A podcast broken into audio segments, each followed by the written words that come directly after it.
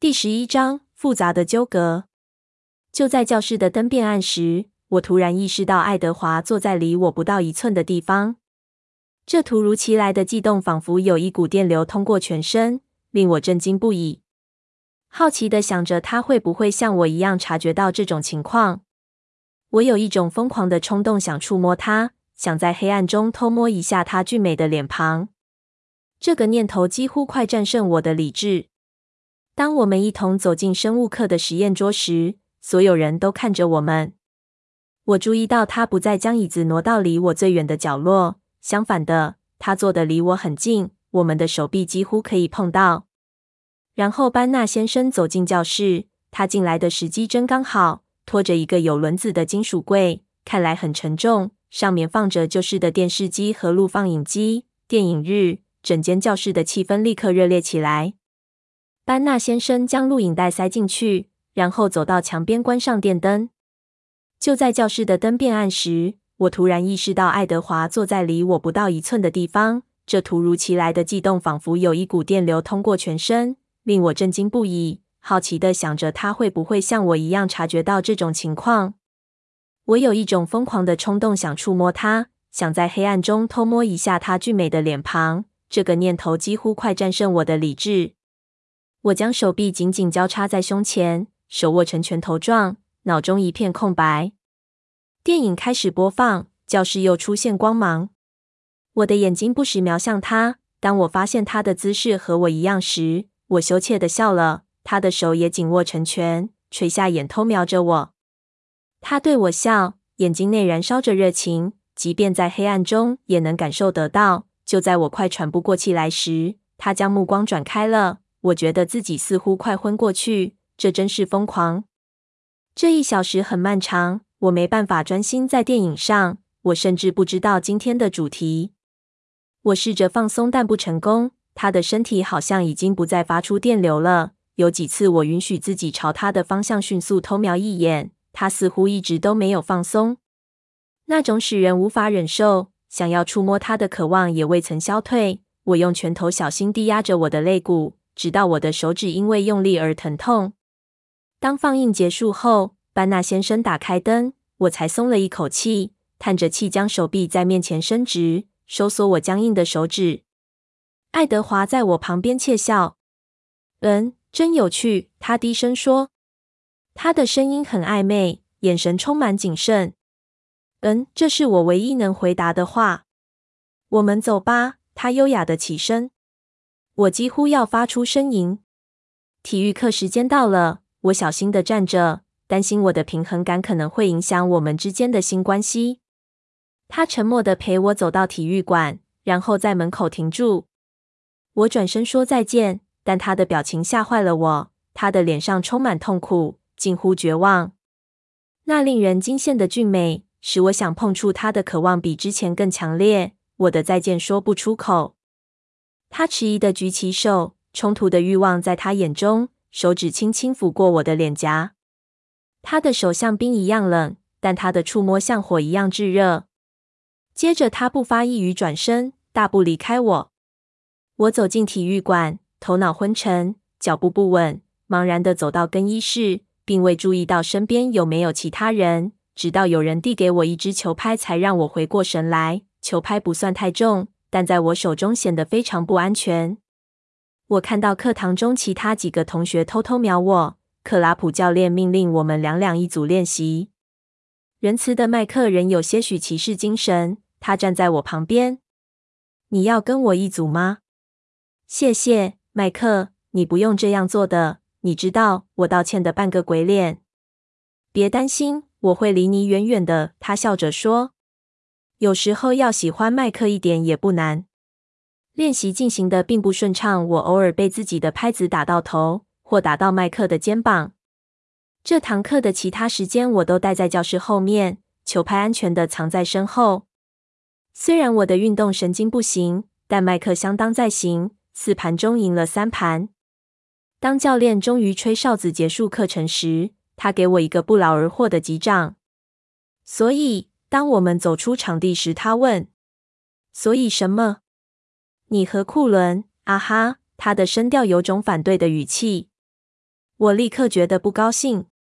这不关你的事，麦克。我警告他，心中臭骂杰西卡下地狱去吧。我不喜欢，他还是低声说。你不用喜欢。他看你的方式就像就像你是他的食物。他不理会我，继续说。我歇斯底里的怒火眼看就要爆发，但一个小小声的窃笑打断我的努力。他看着我，我对他挥挥手，走进更衣室。我很快的换好衣服。但胃中像塞了一块大石块似的重击着我。我和麦克刚才那场争辩好像已经是很久远的记忆了。我好奇爱德华是否真的在等我，还是我应该在车子旁边跟他会合？他的家人也会在那边吗？这让我感到害怕。他们会知道我在想什么吗？那我应该让他们知道我已经知道了吗？还是装傻？我走出体育馆时，还在决定是否要直接回家。不要去停车场，但我的考虑是多余的。爱德华在等我，他随意的靠在体育馆墙边，令人无法呼吸的俊美脸庞已经没有怒气了。当我走到他身边时，感到特别轻松。嗨，我低声说，给他一个大大的微笑。哈喽，他回我一个灿烂的微笑。体育课如何？我的脸略略垮了下来。很好，我说谎。真的吗？他不太相信，眼珠转动着。他从我的肩头看过去，眯着眼。我转过身，看到麦克的背影，他正往反方向走开。怎么了？我问。他的视线转回我，还是紧绷着。纽顿惹毛我了。你不会又偷听了吧？我很震惊，幽默感突然都消失了。你的头怎么样了？他故作天真的问。你这人真是过分。我转身，踩着重重的脚步往停车场走。我怎么没有想到这一点？他轻松的跟着我。你说我没在体育馆看过你，那让我很好奇。他听起来不是真心悔悟，所以我不理他。我们沉默地走着，往他车的方向走。沉默让我感到强烈的困窘，但还差几步我就停住了。到处都是人，所有的男孩都围在那边。然后我发现他们不是围着富豪，而是罗斯利那台醒目的红色敞篷车。所有男孩的眼光都充满渴望，根本没有人注意到爱德华穿过他们，打开车门。我很快的坐上车，也没有人注意到。爱线，他低声说：“那是什么车？”我问。M3。我不是专业的。那是 BMW。他翻翻白眼，并没有看我。试着在不撞到那些狂热赏车分子的情况下把车开出去。我点点头，我听过。你还在生气吗？当他小心的把车开出去后，他问我。当然。他叹口气。如果我道歉，你会原谅我吗？可能会，如果你是真心的话。而且你还要答应我，永远不能再这样做。我坚持。他的眼神突然狡猾起来。那如果我是真心的，而且我同意星期天让你负责开车呢？他跟我讨价还价。我想着，这应该是我所能谈到最好的条件了。一言未定，我同意。我真的很抱歉让你生气。他的眼神有着炽热的炽诚，让我的心像打鼓似的跳个不停。然后他转开话题：“我会在星期六一早就到你家门口等你。”嗯，一台富豪突然出现在我家车道。可能会让查理更糊涂。他露出充满优越感的微笑。我并不打算开车去。那你要怎么？他打断我。别担心，没车我也一样到得了。我放过这个话题，因为我有更多别的问题。以后到了吗？我意味深长地问。他皱皱眉。我想应该算是。我耐心地维持礼貌的表情，等着。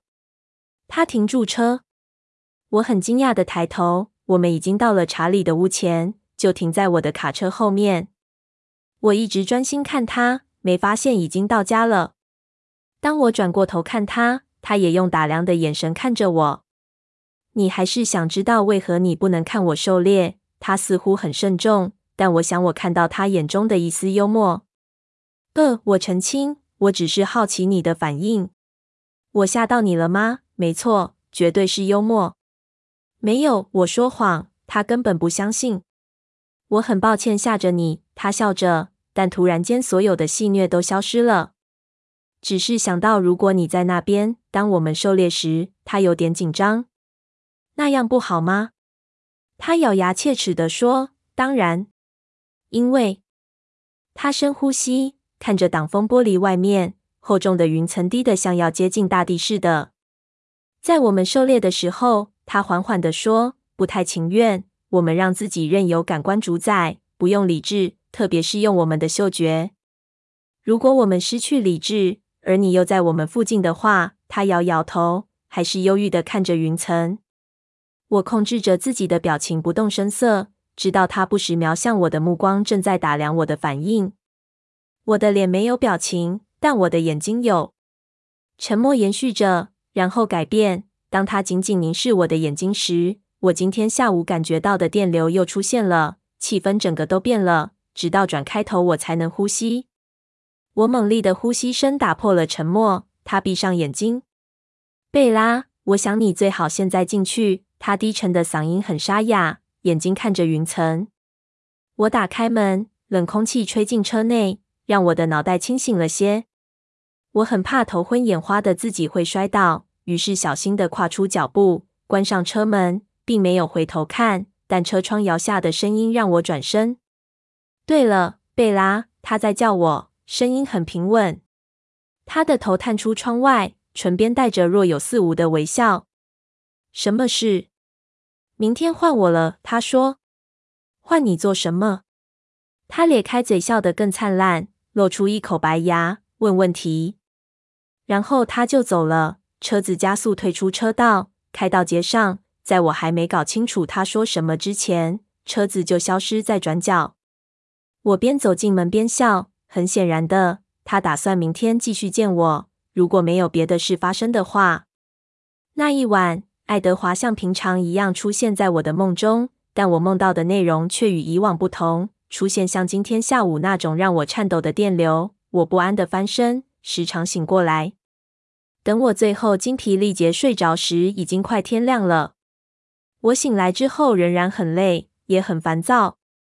我穿上棕色的套头高领毛衣和牛仔裤，叹息地怀念细肩带 T 恤和短衫。早餐一如平常，比我想象的迅速。查理炒蛋给自己吃，我照旧一碗玉米片。我正在怀疑他是否已经忘记星期六的事，他却在准备往洗碗槽去洗盘子时主动提起。关于星期六，他开口了，走过厨房，打开水龙头。我有点畏缩。是的。爸，你还是要去西雅图吗？他问。那是计划。我做个鬼脸，希望他不会继续追问下去，免得我要小心的编故事。他挤些洗碗巾到餐盘上，旋转着在水龙头下清洗。你确定你不敢回来参加舞会吗？我不会去参加舞会的，爸。我怒视着他。没有人约你吗？他问，试着隐藏他的关心，专心洗餐盘。我小心地避开这个问题。这次舞会是有女生邀请对象的。哦，他沥干盘子时皱着眉。我很同情他。这一定很难。为人父亲总会担心他的女儿能不能遇见喜欢的人。如果查理知道一丝丝我打算要做的事，不知道会有多担心。我想到都觉得害怕。然后查理就出门了。他挥手跟我道再见。我上楼去刷牙，整理书包。当我听见警车开走的声音后，只等了几秒，就迫不及待探头往窗外看。银色的车子已经到了，停在查理平常停车的位置等着。我蹦蹦跳跳的下楼，走出前门，边想着这种超乎寻常的搭便车约会能持续多久。我不希望结束。他在车内等我，并没有盯着看我关上大门。我懒得上锁。我走向他，羞怯地打开车门，坐上车。他放松地笑了，跟平常一样，还是那么俊美，让我更难以忍受。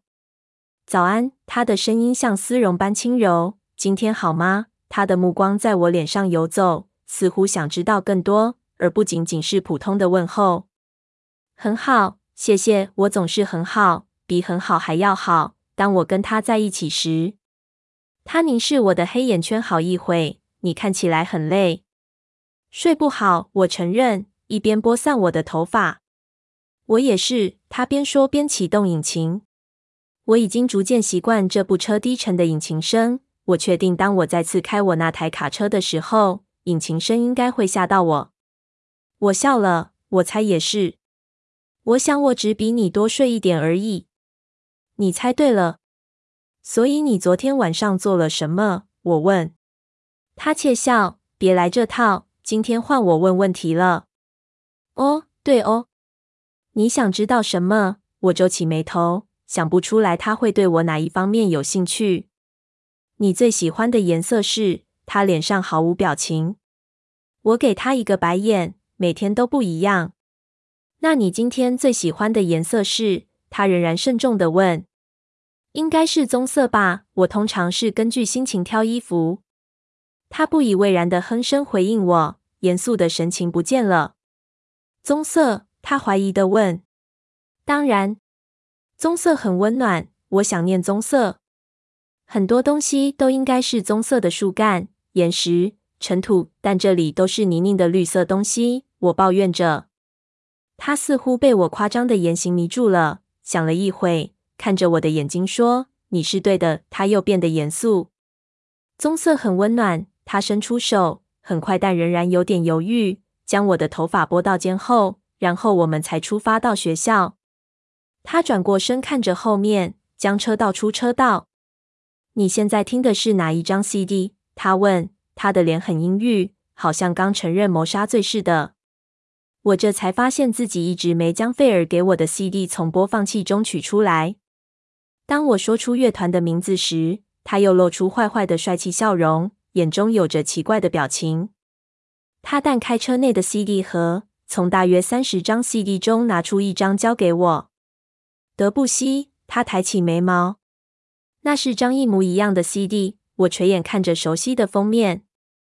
那一天，接下来的时间都像早上这样。当他陪我走进英文课教室，当我们在西班牙文课后碰面，以及午餐时间，他不断追问我一切生活上的小细节，我喜欢和讨厌的电影，我去过的一些地方，我想去的地方，书，谈不完的书。我不记得我们上次谈这么多话是什么时候，但我不敢说太多。我觉得我的回答一定会让他觉得很无聊，但他真的全神贯注地聆听，而且还问了一堆问题逼我回答。他的问题大部分都很容易，只有几个让我一下就脸红。当我真的脸红时，会让他接着问更多问题，像是他问我最喜欢的宝石，我差点脱口而出说黄宝石。他突然用这样的速度问这些问题，让我觉得自己好像在做某种心理测试，因为你会回答脑海中最先想到的字眼。我很确定他会问完他心中预设表单上的所有问题。除了那些会害我脸红的，而我会脸红是因为以前我最爱的宝石是石榴石，但现在看到它金黄色的眼珠，我根本不记得石榴石，但我又说不出口。当然，他会不断逼问，直到我承认我很糗。告诉我，他用眼神劝诱我失败后，改用命令的语气要求我说，他会失败是因为我的眼睛没有望着他的脸。就是你今天眼珠的颜色。我叹口气，投降了。我低头看着自己的手，手指不自觉把玩着一小撮头发。我得承认，如果你是在两周前问我这个问题的话，答案会是石榴石。我不自主地透露出更多不必要的资料。我担心这会引发他强烈的愤怒，因为我又泄露出我对他深深着迷的感情。但他只停了一下。你最喜欢什么花？他火力全开，我放松的叹口气，继续回答这些心理测验。生物课让整件事变得更复杂。爱德华在上课前还不断问我问题，直到班纳先生又拖着视听器材进入教室。当老师关上灯光，我注意到爱德华将他的椅子挪离我远远的，这一点帮助都没有。当房间一变暗，同样的电流火花再次出现。同样渴望想触碰它，我的焦躁一如昨天。我靠着桌子，将我的下巴放在交叠的手臂上，藏在下面的手指紧紧抓着桌缘，努力忽视无法克制的愚蠢渴望。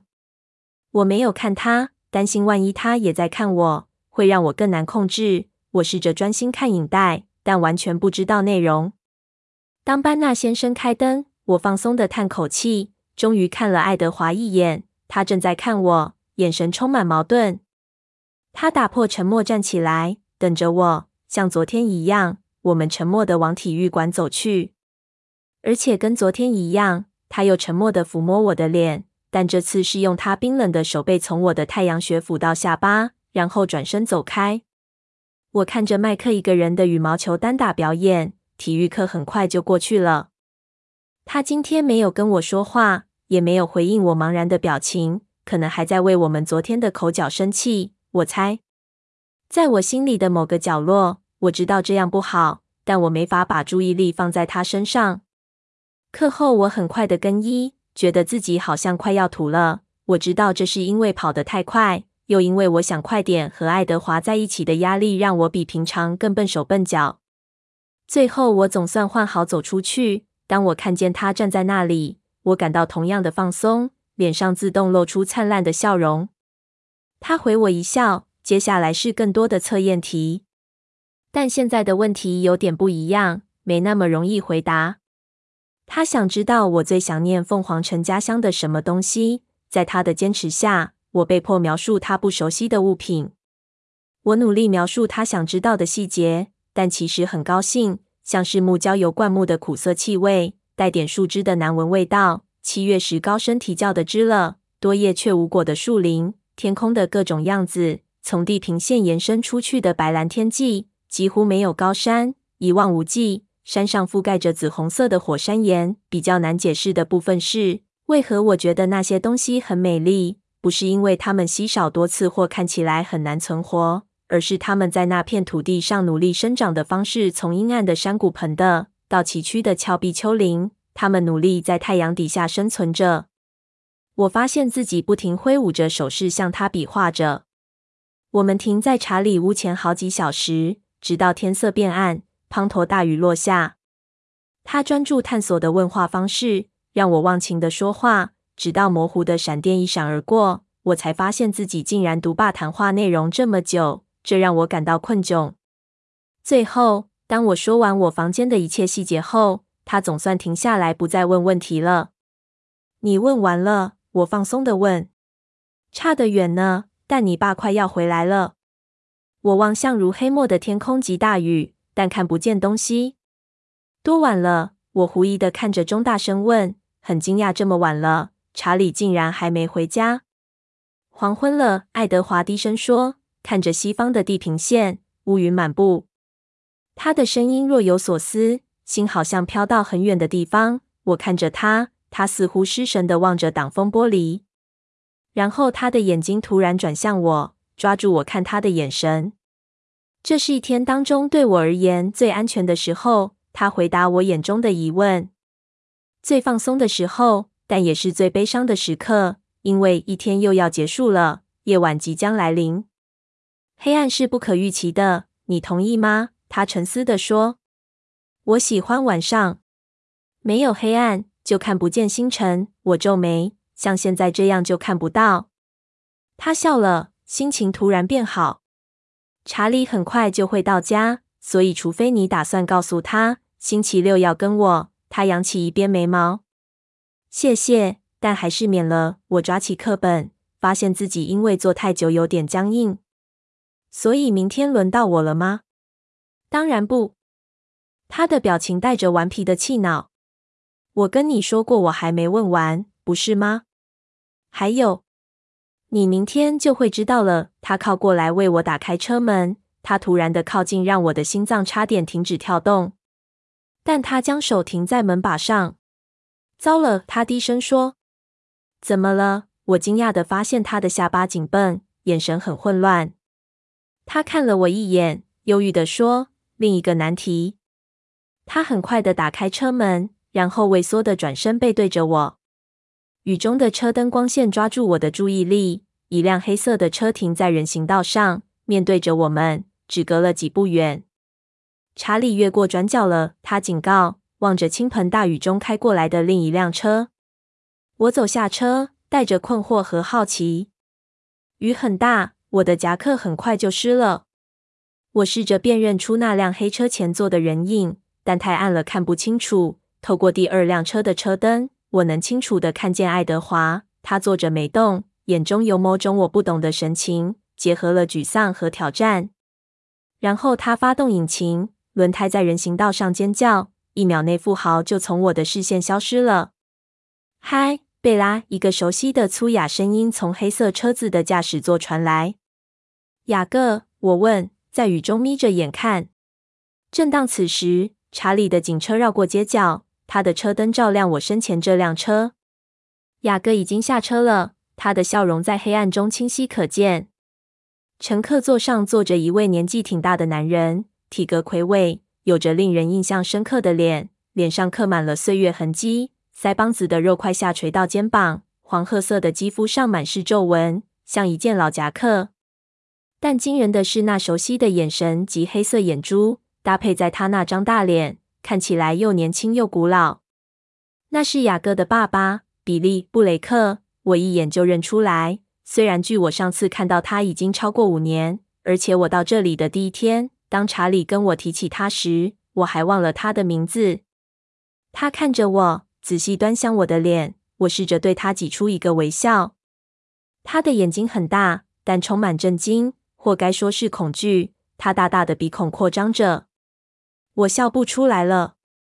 另一个难题，爱德华说的。比利仍然用极为焦虑的眼神看着我。我的内心呻吟着：比利已经认出爱德华了吗？他真的相信他儿子说的那些不可思议的传说吗？答案清楚展现在比利眼中：是的，没错，他相信。